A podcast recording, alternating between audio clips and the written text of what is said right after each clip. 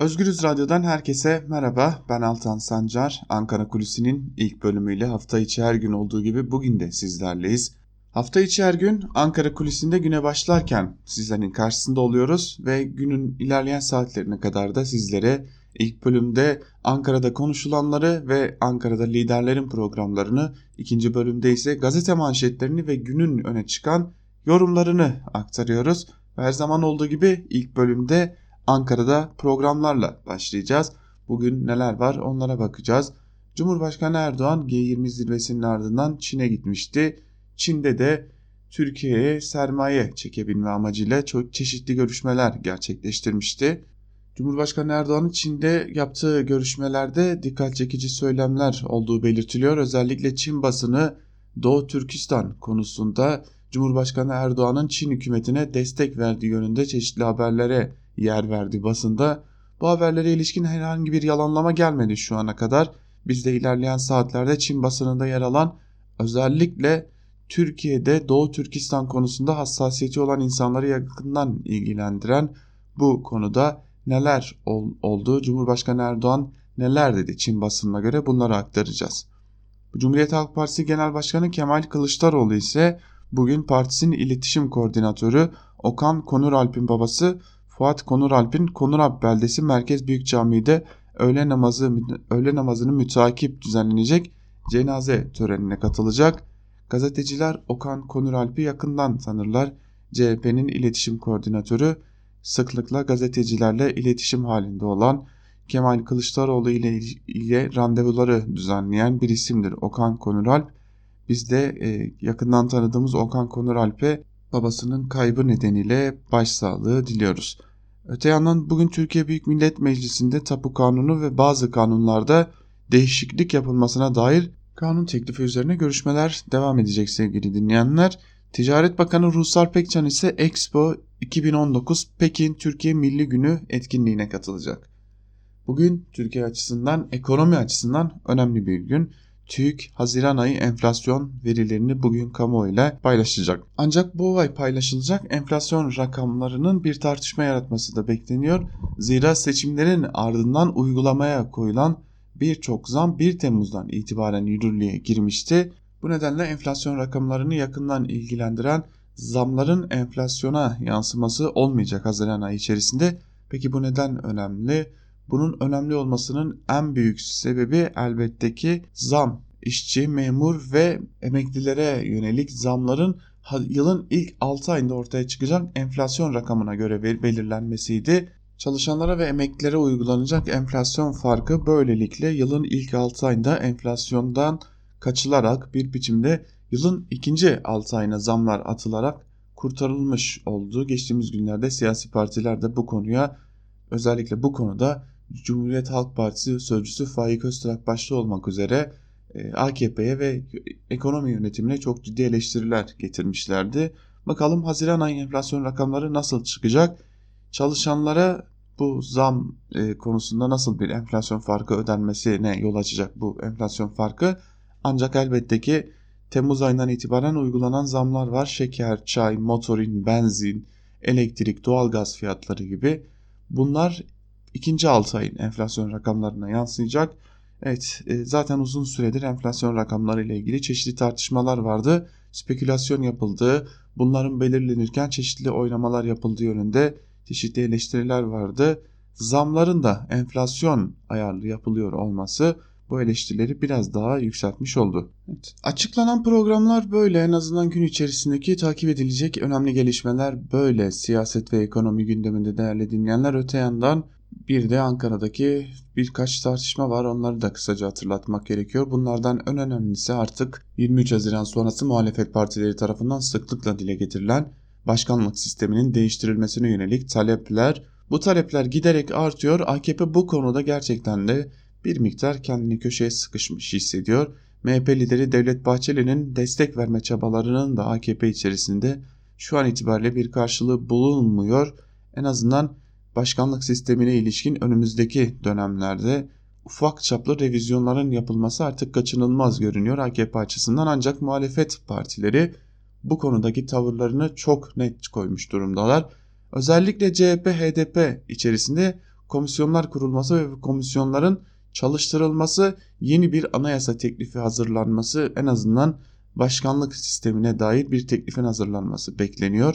Önümüzdeki günlerde muhalefet partileri başkanlık sistemine dair yeni öneriler getirmeyi planlıyorlar ve bu başkanlık sisteminin özellikle 16 Nisan referandumunun ardından yürürlüğe giren başkanlık sisteminin yeniden parlamenter sisteme dönüşünün sağlanması için muhalefet partileri ciddi bir çalışma yürütmeye devam ediyorlar. Öte yandan AKP içerisindeki tartışmalar durmak bilmiyor. Ali Babacan, Ahmet Davutoğlu ve Abdullah Gül'ün geleceğe dair ne yapacakları sorusu giderek önem kazanıyor.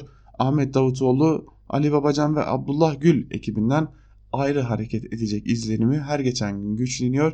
Zira özellikle Abdullah Gül'ün Ahmet Davutoğlu'nu yeni kurulacak parti içerisinde istemediği özellikle Türkiye'nin sancılı dönemlerindeki başbakanlığı nedeniyle bu ismin kamuoyunda tepkiyle karşılanabileceği sebebiyle aynı zamanda da Abdullah Gül ile Ahmet Davutoğlu'nun çeşitli politikalarda hiçbir zaman örtüşen fikirlerinin olmadığı özellikle dış politika konusunda fikirlerinin örtüşmemesi nedeniyle Ahmet Davutoğlu'na Abdullah Gül'ün kapılarını tamamen kapattığı, bu konuda Ali Babacan'a da çeşitli yönlerde telkinlerde bulunduğu belirtiliyor.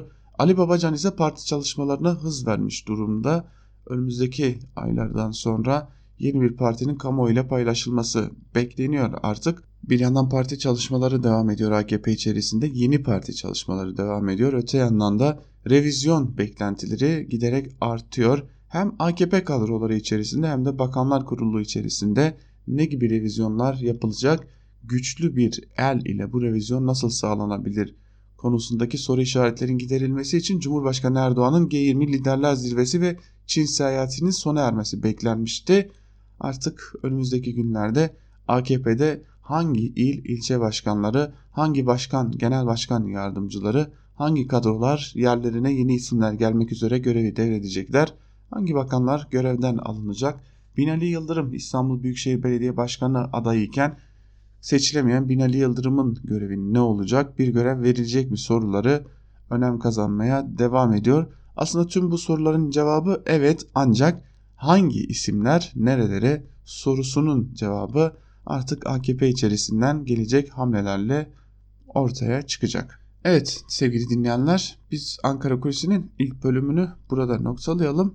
Zaten Ankara Kulisi'nin ikinci bölümünde de gazete manşetlerini ve günün öne çıkan yorumlarını aktarırken Ankara Kulisi'nin birinci bölümüne dönerek devam edeceğiz. Ankara Kulisi'nin birinci bölümünde yer vermek istediğimiz konulara süremiz yetmediği için ikinci bölüme de bölümde de yer veriyoruz. Orada da devam edeceğiz diyelim. İlk bölümü burada noktalayalım ancak hatırlatalım. Özgür Radyo'dan ayrılmayın. Kısa bir aradan sonra ikinci bölümüyle sizlerle olacağız ve gazete manşetleriyle günün öne çıkan yorumlarını sizlerle paylaşacağız. Keep this frequency clear.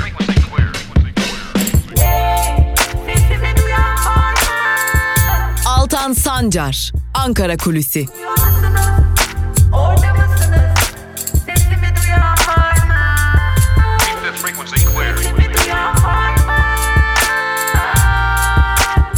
Özgürüz Radyo. Özgürüz Radyo. Ankara Kulisi'nin ikinci bölümünden tekrar merhaba değerli dinleyenler. Programımızın ilk bölümünde sizlere Ankara'da konuşulanları ve Ankara gündemini aktarmıştık. İkinci bölümde ise gazete manşetlerine ve günün öne çıkan yorumlarına bakacağız. Ancak her zaman olduğu gibi programımıza gazete manşetleriyle başlayacağız. Gazete manşetlerine alternatif medya ile başlayacağız. İlk gazetemiz Cumhuriyet gazeteci, gazetesi olacak. Cumhuriyet gazetesi bugün FETÖ'de bunu isterdi manşetiyle çıkmış ve o manşetin ayrıntılarında şunlara yer veriliyor. FETÖ'nün en büyük zararı verdiği kurumların başında gelen Türk Silahlı Kuvvetleri'nde pilot açığı yaşanıyor. Bunun için eski pilotlara görev çağrısı yapıldığı belirtildi. Hava Kuvvetleri Komutanlığı Personel Daire Başkanı imzasını taşıyan bir belgede eski personelin tecrübelerine başvurma zaruri hale geldi ifadeleri yer aldı. Türk Silahlı Kuvvetleri'nin pilot ihtiyacı ortadayken pilot yetiştiren Yüzbaşı Mehmet Eren'in davasında yetki karmaşası açıldı, aşıldı ancak yine karar çıkmadı. Duruşma 24 Eylül'e ertelendi. FETÖ'nün Atabeyler kumpası nedeniyle 13 yıldır adalet bekleyen Eren, TSK'nın pilota ihtiyacı var, komutanlarım beni bekliyor dedi şeklinde de ayrıntılara yer verilmiş Cumhuriyet Gazetesi'nin manşetinde. Cumhuriyet Gazetesi ile devam edelim. Sistem kavgası başlıklı habere göz atalım. Tarafsızlık vurgusu Kemal Kılıçdaroğlu'nun açıklamasından Cumhurbaşkanının tarafsız olması gerekiyor. Getirin anayasanın maddelerini değiştirelim. Türkiye'nin çivisi çıkmak üzere. Yokuş aşağı gidiyoruz. Koyalım sandıkları. Bu sözler Kemal Kılıçdaroğlu'na ait. MHP lideri Devlet Bahçeli ise Türkiye durup dururken referandum mu yapacak? Tarafsızlık çağrısı, referandum önerisi nevrotik bir vaka. Sistemin yaşaması için fedakarlık isteniyorsa yapacağız dedi. Meral Akşener ise dünkü grup toplantısında sapır sapır dökülen bu uyduruk sisteme Türkiye neden geçti? Erdoğan'ı kimler nasıl ikna etti? Yakın çevresiyle ortağı tarafından oyuna getirildiğini düşünüyorum dedi. HDP eş genel başkanı Sezai Temelli ise bu sistemle Türkiye'nin yol alması mümkün değil. Ülke krize sürükleniyor. Yeni anayasa yerel demokrasi ile güçlendirilmiş parlamenter sistem tartışmaya açılmalı değerlendirmesinde bulundu. Bu açıklamaların tamamı dünkü grup toplantılarındandı. Elbette grup toplantısı düzenlemeyen tek parti Adalet ve Kalkınma Partisi'ydi. Cumhurbaşkanı Erdoğan dün Çin'deydi. Bakalım Cumhurbaşkanı Erdoğan Türkiye'ye döndükten sonra bu tartışmaları nasıl değerlendirecek? Ve Cumhuriyet Gazetesi'nden Sivas Madımak katliamına ilişkin bir haberi de sizlerle paylaşalım. 26 yıldır yanıyor başlıklı bir haber bu. Madımak katliamında yaşamını yitiren 33 aydın Sivas başta olmak üzere birçok kentte anıldı. Sivas'ta binlerce yurttaş Madımak Oteli'ne yürüyerek karanfil bıraktı. Sivil örgütler CHP ve HDP'lilerin de katıldığı anmada katliamın arkasındaki güçler bulunsun, devlet Sivas ile yüzleşmeli çağrıları yapıldı deniyor bu haberin ayrıntılarında da. Cumhuriyet gazetesinin ardından bir gün ile devam edelim. Bir gün gazetesi ise bugün Aladağ faciası ders olmadı manşetiyle çıkmış. Manşetin ayrıntılarında ise şu cümlelere yer veriliyor. Aydın'ın Efeler ilçesine bağlı Girne mahallesinde Süleymancılar tarikatına bağlı tahsil çağındaki talebelere yardım derneğine ait ortaokul ve lise öğrencilerinin kaldığı 4 katlı binanın çatı katında yangın çıktı. Yangını gören mahalle sakinlerinin uyarısı üzerine binadaki öğrenciler dışarı çıkarıldı. Çatının tamamını saran alevler itfaiye ekiplerince söndürüldü. Öte yandan bu yurtta da tıpkı Aladağ'daki gibi yangın merdiveninin olmadığı öğrenildi. Çevredeki yurttaşların beyanına göre yurt yaklaşık 10 yıldır faaliyette. Öğrenci yurdunun işletme ruhsatı yok. Tabelası olmayan yurttan yangın esnasında tahliye edilen öğrencilerin bir anda kayıplara karışması akıllarda soru işareti bıraktı. Alada yurt faciasının görüleceği mahkemenin hemen öncesinde gerçekleşen yangın tüm yaşananlara rağmen çocuklarımızın cemaat ve tarikatların insafına terk edildiğini gösteriyor. Aynı tarikatın Aladağ yurdunda 3 yıl önce çıkan yangınında 11'i çocuk 12 kişi yaşamını yitirmişti. Gelin görün ki ders alan yok. Gerçekten de özellikle artık küçük yaştaki çocuklara erken yaşta kazanılması gereken cepheler gözüyle bakıyor cemaatler ve bu yurtlar giderek özellikle AKP döneminde artış gösteriyor. Bir haber daha paylaşalım. Yine eğitimle ilgili bir haber paylaşalım. Vakıf, vakıf üniversitelerinde bir öğrenciye bir kitap başlıklı haber ve haberin ayrıntıları şöyle. YÖK, Vakıf Yüksek Öğretim Kurumları raporunu açıkladı. Raporda en dikkat çekici konu yaptırım sayısındaki artış ve öğrenci başına düşen kitap sayısı oldu. Raporda yaptırıma ilişkin 2016-2017 dönemi için 67 vakıf yüksek öğretim kurumu olağan denetime tabi tutulmuş, 306 yaptırım müeyyide uygulanmış. Bu sayı 2017-2018 döneminde 69 kurum için 438 olmuştur denildi. Raporda akademisyen başına düşen öğrenci sayısının da üniversiteler arasındaki çarpıklığa da yer verildi. Bazı okullarda 5 öğrenci bir akademisyen düşerken bazı okullarda bu sayı 500 öğrenciye çıkıyor. Bir başka ilginç veri ise öğrenci başına düşen kitap sayısı. Bazı vakıf üniversitelerinde öğrenci başına düşen kitap sayısı sadece birde kalmış durumda. Şimdi bu raporla ilgili bazı ayrıntılar daha var. Özellikle bu vakıf üniversitelerinin yani özel üniversitelerin yani belli bir ücret özenerek gidilen bu üniversitelerin reklam, reklamlar için ayırdıkları bütçenin eğitime ayrılan bütçenin çok daha üzerinde olması. Yani ağırlıkla tanıtımlara yer veriliyor.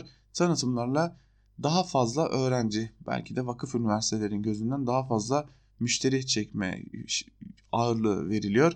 Ee, özellikle AKP döneminde bu vakıf üniversitelerinin sayısında hızlı bir artış olduğunu neredeyse artık 3-5 katlı binalara dahi vakıf üniversitelerinin açıldığını görüyoruz.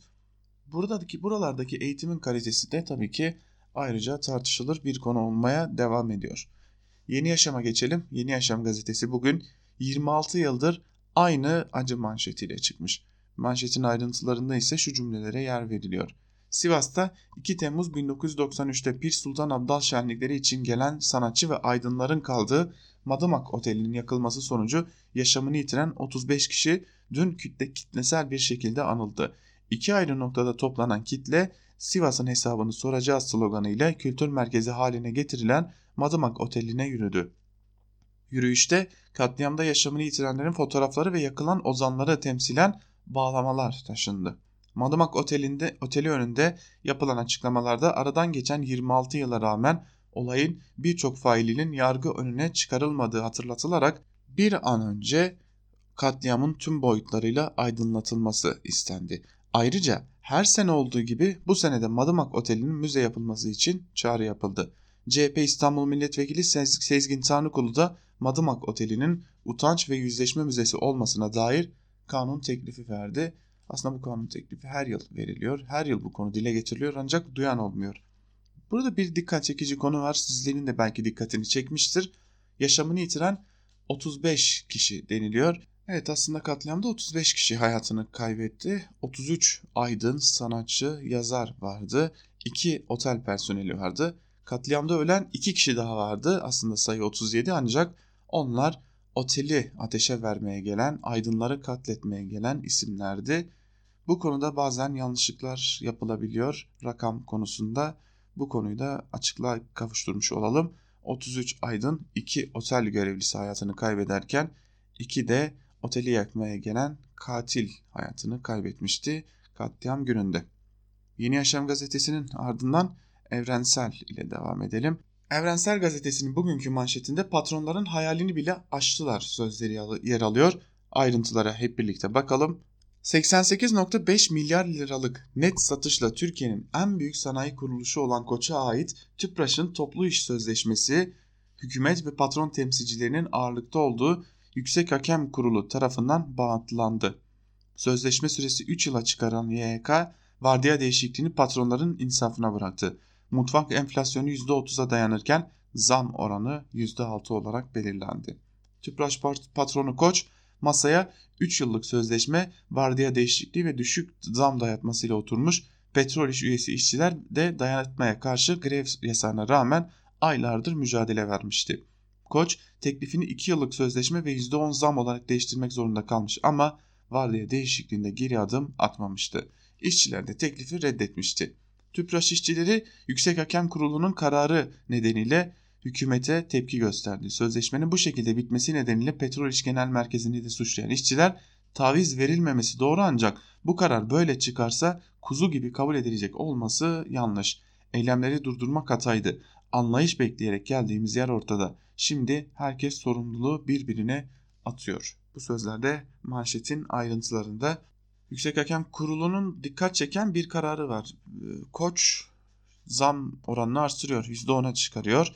Yine e, özellikle 2 yıllık sözleşme teklifiyle geliyor ancak kurul hayır diyor buna da gerek yok. %6 zam oranı yeter. Sözleşmede 3 yıllık olarak kalsın. Oysa bu kurulun esas görevinin işçi ile işveren arasındaki ortak noktayı bulmak, işçi ve işveren arasında ara bulucu olmak olduğunu görüyoruz. Fakat burada patronun getirdiği teklifin de altına inmesi gerçekten de dikkat çekici. Evrensel Gazetesi'nin ardından Sözcü ile devam edelim. Sözcü gazetesi ise bugün adalete çağrı manşetiyle çıkmış. Manşetin ayrıntılarında ise şunlara yer veriliyor. CHP lideri Kemal Kılıçdaroğlu Ergenekon ve Balyoz kumpasının 12 yıl sonra çöktüğünü anlatıp şöyle konuştu. Ailelerin çektiği dramın hapiste ölenlerin hesabını kim verecek? Yargı, yargı reformundan söz ediliyor. Parası olan, siyasi akrabası olan dışarıda. Garibanlar içeride. 82 milyon için adalet istiyoruz. MHP lideri Devlet Bahçeli sözcüye yönelik algı operasyonunda başı çeken Fehmi Koru'ya yüklendi. Onun için FETÖ ile iltisakı aleni olan sözde gazeteci dedi ve şöyle konuştu. Pensilvanya elçisinin MHP husumet beslemesi normaldir. Normal olmayan hala konuşması ve serbestçe gezmesidir. İyi Parti lideri Meral Akşener hakkında FETÖ soruşturması açılmasına sert tepki gösterdi. İşte sözleri. Madem soruşturma açıyorsun kaldırın gizlilik kararını beni ifadeye çağırın. Çağırın ki FETÖ'nün siyasi ayağı kimmiş araştırılsın. Kim kiminle iş tutuyormuş, kim kimin döşeğine yatmış konuşalım. Bunlar da Meral Akşener'in sözleri.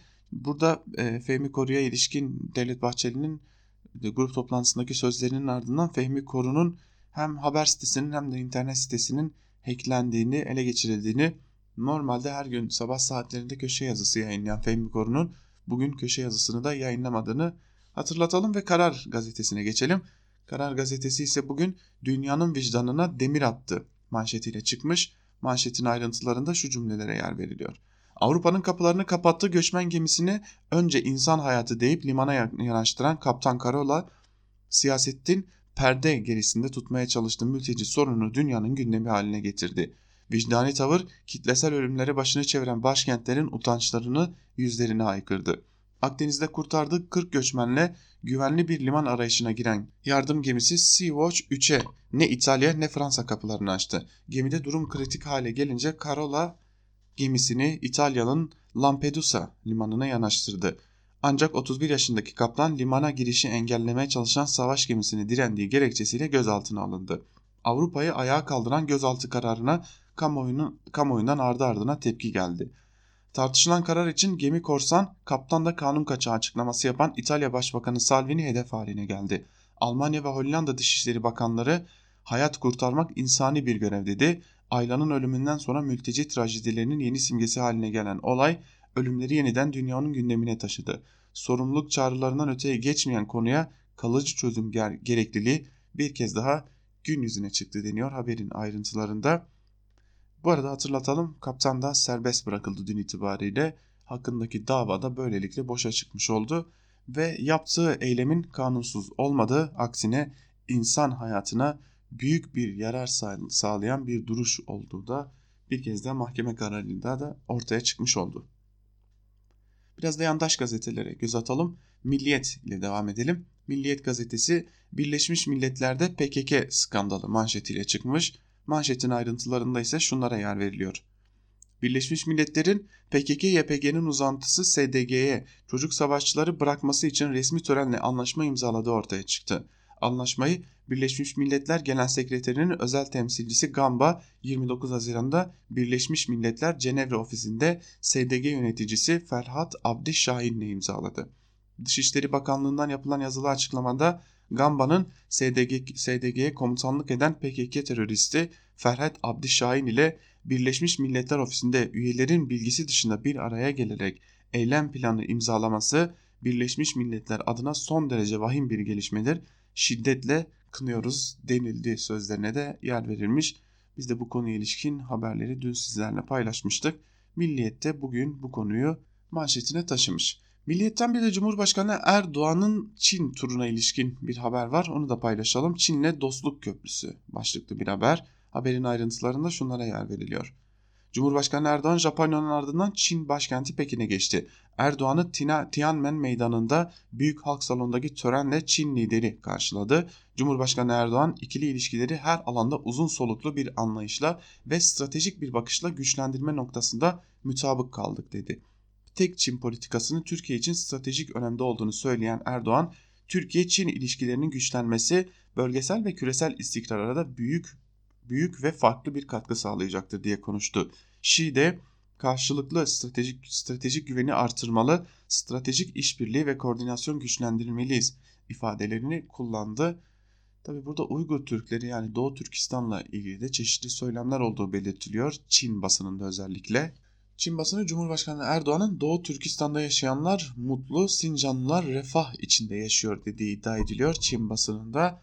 Bakalım Cumhurbaşkanı Erdoğan Türkiye dönüşünün ardından bu konuya ilişkin bir soruya cevap verecek mi diyelim ve Milliyet gazetesinin ardından Hürriyet ile devam edelim. Hürriyet gazetesi gittik gördük manşetiyle çıkmış. Manşetin ayrıntılarını da sizlerle paylaşalım. Türkiye'nin Rusya'dan alacağı S-400 füze savunma sisteminin Moskova yakınındaki Kubinka poligonunda duran ikizini ziyaret ettik. Özelliklerini uzmanlardan dinledik.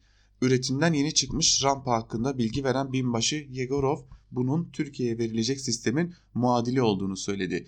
S-400 rampası mahalle arasında 10 metre genişlikteki bir sokağa konuşlandırılabiliyor. Sistemin bataryası en az 3 mobil araçtan oluşuyor. İlk araçta komuta merkezi, ikinci araçta radar ve üçüncü araçta füze rampası var. S-400 menzilini o anda kullanılan füzenin türü belirliyor.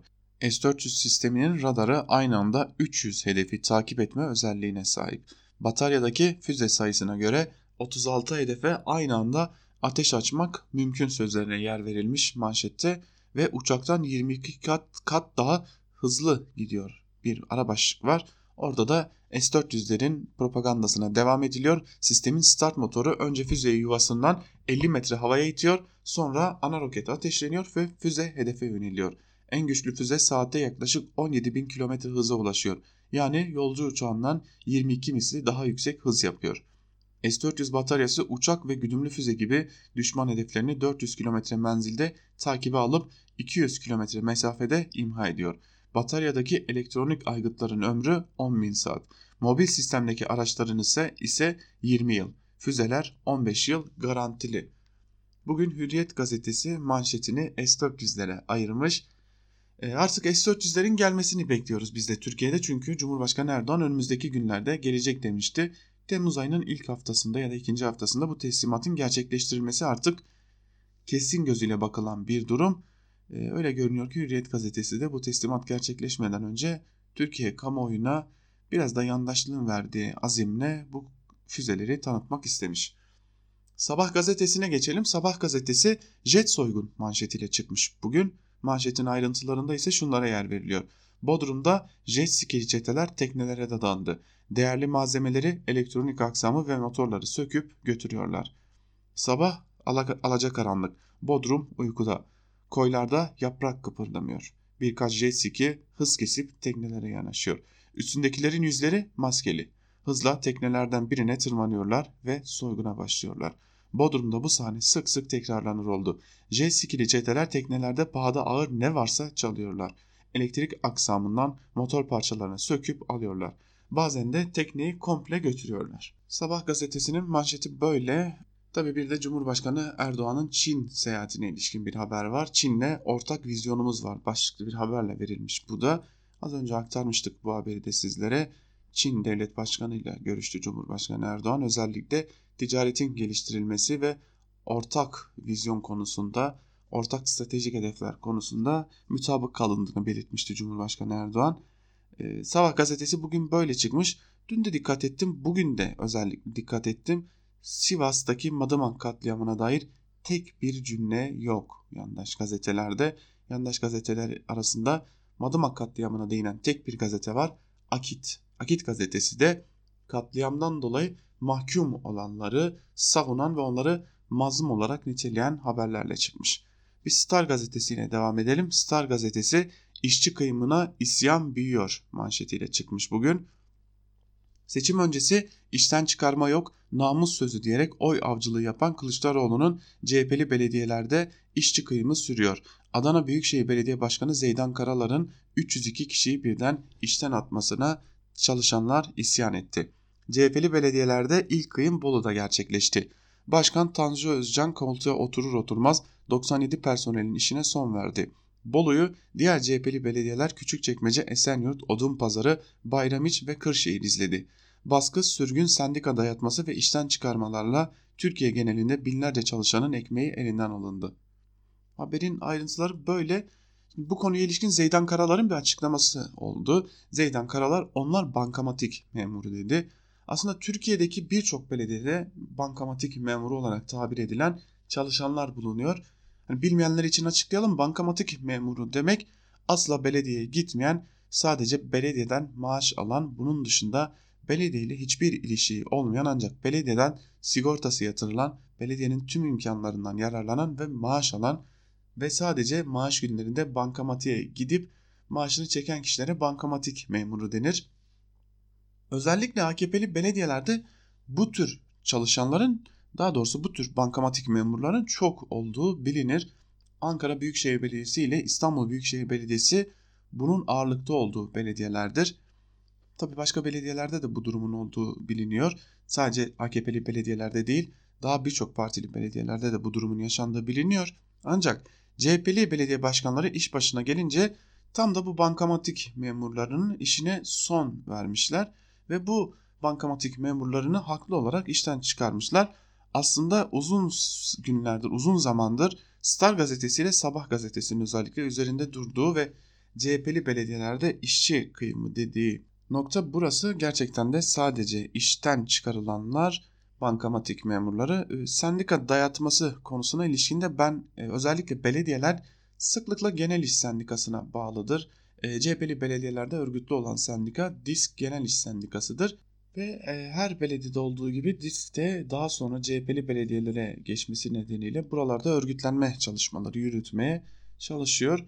E, AKP'li belediyelerde zaten bu sendika baskısının ne durumda olduğunu aslında AKP'nin iktidara geldiği dönemden bu yana işçi ve memurlar üzerindeki sendika baskısının nereye kadar geldiğini çok iyi biliyoruz. Akşam gazetesiyle devam edelim. Akşam gazetesi Birleşmiş Milletler üst düzey isimlerden bile gizlenen bir toplantıda terör örgütüyle çocuk savaşçılar anlaşması imzaladı.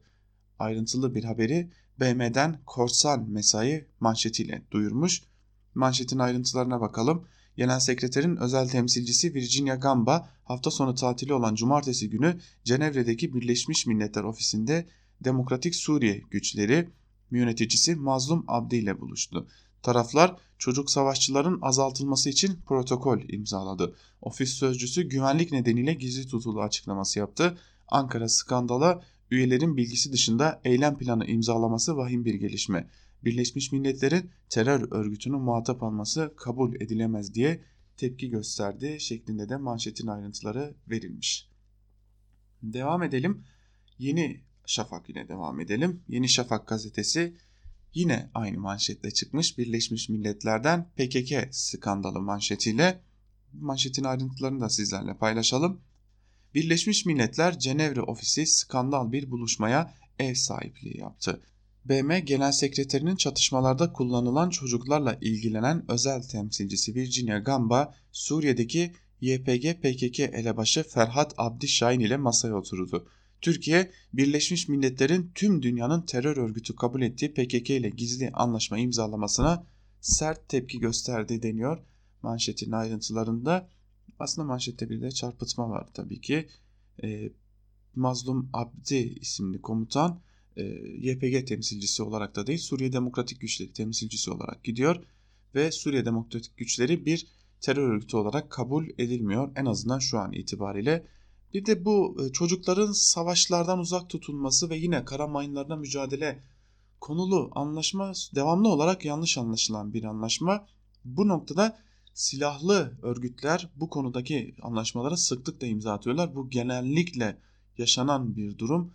Ee, sadece e, Türkiye'de ya da Türkiye'nin karşı çıktığı PKK ile yapılan bir anlaşma değil. Dünya üzerinde farklı coğrafyalarda faaliyet yürüten çeşitli silahlı örgütler de bu noktadaki böylesi anlaşmalara bazen Uluslararası Af Örgütü, bazen Avrupa Birliği temsilcileri, bazen Birleşmiş Milletler temsilcileriyle ilgili anlaşmalara imza atıyorlar. Ancak bu anlaşmalar e, uzun zamandır yapılan sözleşmeler, anlaşmalar ya da protokoller adını ne dersek diyelim dünyanın farklı bölgelerinde, farklı coğrafyalarda faaliyet gösteren birçok silahlı örgüt ile hem Birleşmiş Milletler hem Avrupa Birliği hem Uluslararası Af Örgütü arasında imzalanan şeyler ancak gerçekten de bir meşruiyet atfı var mı yok mu konusunu e, tartışmak gerekiyor. Çünkü bunlar bir meşruiyet atfı getirmiyor noktasında Birleşmiş Milletler'den gelmiş açıklamalarda bulunuyor. Akit ile devam edelim. Akit gazetesi aileyi korumak hepimizin görevi manşetiyle çıkmış. Cinsiyet eşitliği gibi sloganlar altında gündeme getirilen sapıklıkların aileyi tarif ettiğini dile getiren Diyanet İşleri Başkanı Ali Erbaş, anne olmayı devreden çıkaran bir kadın ve baba olmayı devreden çıkaran bir erkek tasavvuru fıtrata, yaratılışa aykırı bir sapkınlıktır. Bunlara karşı çocuklarımızı korumak ve eğitmek hepimizin vazifesidir dedi. Bu homofobik, cinsiyetçi haberi daha fazla okumaya da gerek yok sanırım. Şimdi Akit gazetesinden bahsettik az önce. Akit gazetesi e, daha önce de söylediğimiz gibi Sivas Madımak katliamına yer veren tek gazete. Ancak nasıl yer veriyor onu da sizlerle paylaşalım. Mazlumlar zindanlarda çürümeye devam ediyor. Sivas'ın suçluları 26 yıldır aramızda. ateist Aziz Nesin ve Yakoben takipçilerinin başlattığı kirli provokasyonun yegane mağduru Müslümanlar olurken olayların büyümesinde ihmali ya da parmağı olan sorumlular adalet önünde hesap vermedi. Akite konuşan hukukçular intikam hırsıyla değil hukuki bir hesaplaşma anlayışıyla hareket edilerek Sivas olaylarındaki karanlık noktalar aydınlatılmalı ve gerçek sorunlar yargı önüne çıkarılmalıdır deniyor. Haberin ayrıntılarında e, tabii ki bu e, yargılama esnasında bir de fotoğraf var. E, o fotoğrafta da e, daha doğrusu o fotoğrafta yer alanların özellikle yargılama döneminde tekbirlerle sanık sandalyesinde otururken hayatını kaybedenlerin ailelerine saldırdığı görüntülerde hala hafızalarda. Evet, Akit gazetesiyle birlikte gazete manşetlerini burada noktalayalım değerli dinleyenler.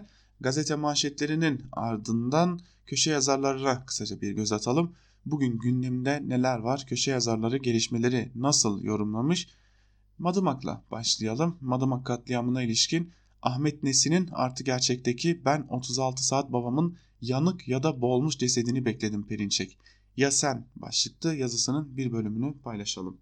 Aziz Nesin ve arkadaşları 12 Eylül darbesine demokrat bir gazete çıkarmak istemişler ve on binler AŞ adında bir de şirket kurmuşlardı.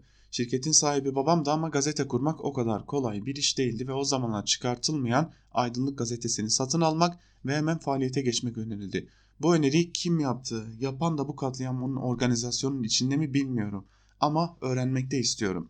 Aydınlık gazetesi önerildiğinde Doğu Perinçek cezaevindeydi.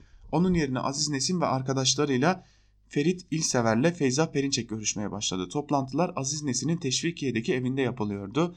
Hemen hemen hepsinde bulundum. Kalabalıkta ve ben de çay yapıyordum. Anlaşmaya varıldı ama tezgah da anlaşmayla beraber kuruldu. Perinçek ekibi madem sol gazete kuruluyor işin içinde biz de olalım diye bir öneri getirdi. Parti gazeteciliği yapmamak kaydıyla evet denildi. Çıkmasa da gazetenin bindirilmiş bir yazı işleri müdürü ve genel yayın müdürü vardı. Bunları değiştirmek zaman alıyordu. Doğal olarak olarak Ferit İlsever genel yayın müdürü olarak kaldı. Sanırım Adnan Akfırat da yazı işleri müdürüydü ya da Serhan Bolluk'tu. Ben bir buçuk ay kaldım gazetede ve bu ekip değişmedi. Gazeteyi maalesef Aziz Nesin ve arkadaşları değil Perinçek ekibi yönetiyordu. Biz, biz rahatsızlık onlar da bizden. İrfan Taşdemir, Ayşegül Devecioğlu, Muhsin Kızılkaya ve ben ilk ayrılmak zorunda kalan 4 kişi olduk. Benimle çalışamayacaklarını söyledi Serhan Bolluk. Ben de yazı işleri odasına girdim. İçeride Şule ve Feyza Perinçek vardı. Doğu için ağır bir şeyler söyledim ve yukarı babamın yanına çıktım. Babam hatırımı sordu ve ben de senin gazetenden Perinçekçiler tarafından kovuldum dedim. Ayrılmadan biraz önceydi ve gazeteyi bir açtık ki Salman Rushdie'nin Şeytan Ayetleri kitabı bölüm olarak yayınlanmış. Hiçbirimizin haberi yok. Kimseye sorulmamış. Aziz Nesin yapsa haberim olur ama her olasılığa karşın telefonu açıp sordum. Hayır benimle bir alakası, alakası yok. Haberim de yoktu dedi. Ve Madımak provokasyonu Aziz Nesin ve arkadaşlarına on binler AŞ için aydınlık önerildiği gün başlamıştı. Gerisi Doğu Perinçek için kolaydı. Onlar devrimcilerin adreslerini krokilerle vermekte 12 Eylül öncesinden deneyimliydiler. O yüzden de 12 Eylül sonrası cezaevi kitabı Erbakan ve Türkeş üzerine oluşturulmuş oral çalışların çıkartabildiği eser bu kadardır. Ben o gece beynimde sayıklamaya başladım. Babamı nasıl kucaklayacağımı düşünüyorum. Aziz Nesin hala aydınlığın sahibi ve başyazarıydı. Gazeteyi aradım. Kimsenin nerede ve nasıl olduğundan haberi yoktu. Artık olmasına da gerek yoktu. Görev yerine getirilmişti ama Aziz Nesin kurtulmuş, 33 başka aydın boğularak ölmüştü. Ben hala gökyüzüne bakıyordum. Babamı almaya koşuyordum düşümde. Yanmış mıydı, boğulmuş muydu, kan ter içindeydim ama sen nasıldın Doğu Perinçek?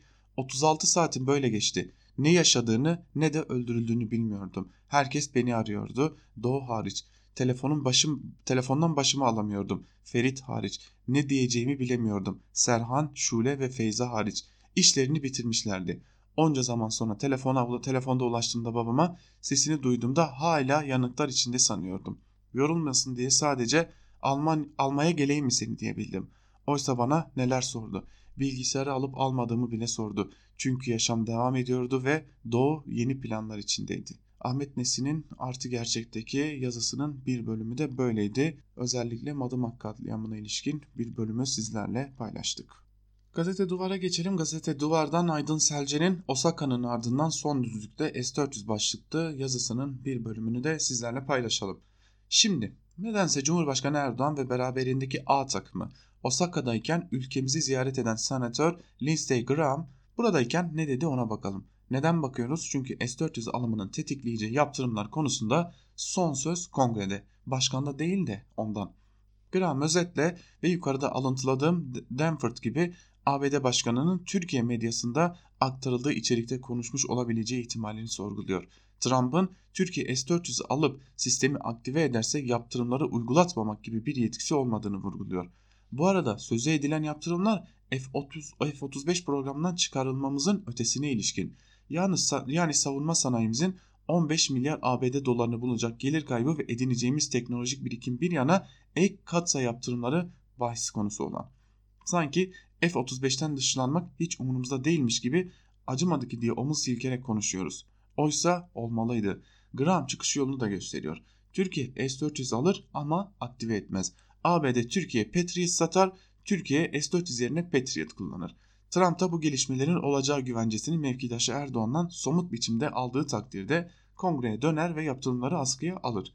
Çıkan, çıkılan merdivenden basamak basamak geri yere doğru inilirken bir noktada herhalde F-35 programına da Türkiye yeniden davet edilir. Osaka'da heyetler arası görüşmeler toplam 35 dakika sürmüş. Çeviri buna dahil. Biliyorsunuz simültane değil, konsekutif yapılmak durumunda. Sözünü söyleyen bitirecek, karşı tarafa çevrilecek, sonra diğer taraf konuşacak, çevrilecek vesaire. İşte burada Erdoğan'dan sonra çevirmeni atlarsak sırasıyla 9. sandalyede oturan Cumhurbaşkanlığı Dışişleri Başdanışmanı Büyükelçi Çarıkçı kafasını uzatmış konuşanları duyup not almaya çalışılıyor. Asıl soru şu. S-400 dosyasının sahibi Ankara'da kim? Milli Savunma Bakanı Akar mı? Dışişleri Bakanı Çavuş, Dışişleri Bakanı Çavuşoğlu mu? Saraydan Kalın veya Altun mu? Bizzat Erdoğan mı?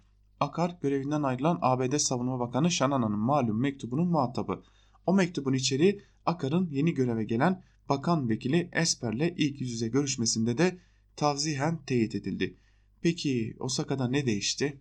Trump'tan yaptırım diye bir şey duymadık. İyi güzel. Onun yerine ne duyduk? Bak şu yakışıklıklara figüranlar kahvesi mübarek anlamına gelecek Hollywood Central Casting sözlerini işittik mutlu olduk. Çok şakacı, çok tatlı dili doğrusu şu ABD başkanı. Kendi kızı Ivanka ile Dışişleri Bakanı Pompeo sahneye davet ederken The Beauty and the Beast benzetmesini kullanmıştı. Olabilir. Amerikan kültürü bu. Ayağını sehpaya uzatır konuşurken sen diye ilk adınızla hitap eder. Bizimkine çok uzak. Zaten bunlar temel değil ikincil konular demiş Aydın Selcen yazısının bir bölümünde. Devam edelim gazete duvardan. Bir de G20'ye ilişkin bir yazı var Mühtan Sağlam'ın. Onu aktaralım sizlere. G20'nin sonucu birliğe karşı teke tek diplomasi dönemi başlıklı bir yazı kalemi almış ve yazısının bir bölümünde de şunları kaydetmiş. Adından da anlaşılacağı üzere G20 temelde sorunlara çok taraflı ve ortak çözüm bulunmasına dayanıyor. Arjantin'de gerçekleşen 2018 toplantısı ve Japonya'da bu yıl düzenlenen toplantı G20'nin ortak bir platform olmaktan ziyade ikili görüşmeler için herkesin bir araya geldiği bir adres haline gelmiş olması. Bu durum aslında G20'ye özgü değil. Karşı karşıya kalınan ABD, Çin, Rusya gibi ülkelerin son yıllarda diplomasilerinden çok taraflı görüşmeler yerine ikili ilişkileri öncelemelerinin sonucu ABD Başkanı Donald Trump'ın AB yerine Fransa, İngiltere, Almanya gibi ülkelerle birebir görüşmeleri tercih etmesi hatta yer yer AB üyelerine ayrılın da gelin mesajı vermesi Batı yakasında çok taraflılık yerine ikili görüşmelerin akla gelen özelliklerinden. Benzer biçimde Rusya özellikle Çin, Japonya, Almanya, Fransa, Katar, Suudi Arabistan, İran, Türkiye gibi ülkelerle ikili zeminde görüşme ve anlaşmalar yapmayı tercih ediyor. İran'ın da dahil olduğu Astana üçlüsünde bile Rusya ile Türkiye arasındaki görüşmeler üçlü zirvelerden daha sık ve önemli bir yerde duruyor. Dünyanın en büyük ekonomisi Çin'de de bu iki ülkeden ayrı bir tutum içinde olduğunu söylemek zor. Özellikle kuşak ve yol gelişimi dikkate alındığında her ne kadar proje bölge bölge bazlı olsa da Çin, Sri Lanka, Pakistan, Vietnam gibi ülkelerle ilişkilerinde görüldüğü üzere ikili bir hat izliyor. ABD ile girişilen ticaret savaşında dahi mücadele iki ülkenin dışında pek çok ülkeyi etkilese de görüşmeler teke tek yapılıyor. Dolayısıyla G20'de karşı karşıya kalınan sorun G20 ile değil küresel olarak iki yönlü diplomasinin çok taraflı olanının yerini almasıyla alakalı. Benzer biçimde diğer çok taraflı platformların etki gücünde bir erime olduğu yükselen bu yeni eğilimle yakından ilişkili demiş Mütan Sağlam. Gerçekten de bir fotoğraf çekmiş. G20'nin bu yıl ve özellikle bir de geçen yıl ikili görüşmelerle öne çıktığını rahatlıkla görebiliyoruz. G20 zirvesi üzerine bir yazı daha var ancak bu defa farklı bir konu üzerinden ele alınmış. Akif Beki Karar Gazetesi'nden Kürtleri vurmayın ricasına düzeltme yok mu başlıklı bir yazı kalem almış. Onun da bir bölümünü sizlerle paylaşalım. Bir fotoğraf üstünden fırtına kopartılıyor da Trump'ın koca iftirasına dönüp bakılmıyor bile. Osaka'daki Erdoğan-Trump zirvesinden heyetler arası görüşme fotoğrafı ne ilgi çekti ne ilgi. Amerikan tarafı elinde kalem, kalem kağıt tutarken Türk tarafı boş ellerle turist gibi oturuyormuş. Aradaki yedi fark hemen fark edildi. İlk fotoğrafı dile dolayan muhalifleri offside'a düşürmenin heyecanı yeri göğü tuttu haliyle dün. Eleştirenleri yalancı çıkarmanın coşkusuyla büyük tatmin yaşadı iktidar tribünleri. Ne tatmin hem de. Haz dört köşe, hazdan dört köşe oldular.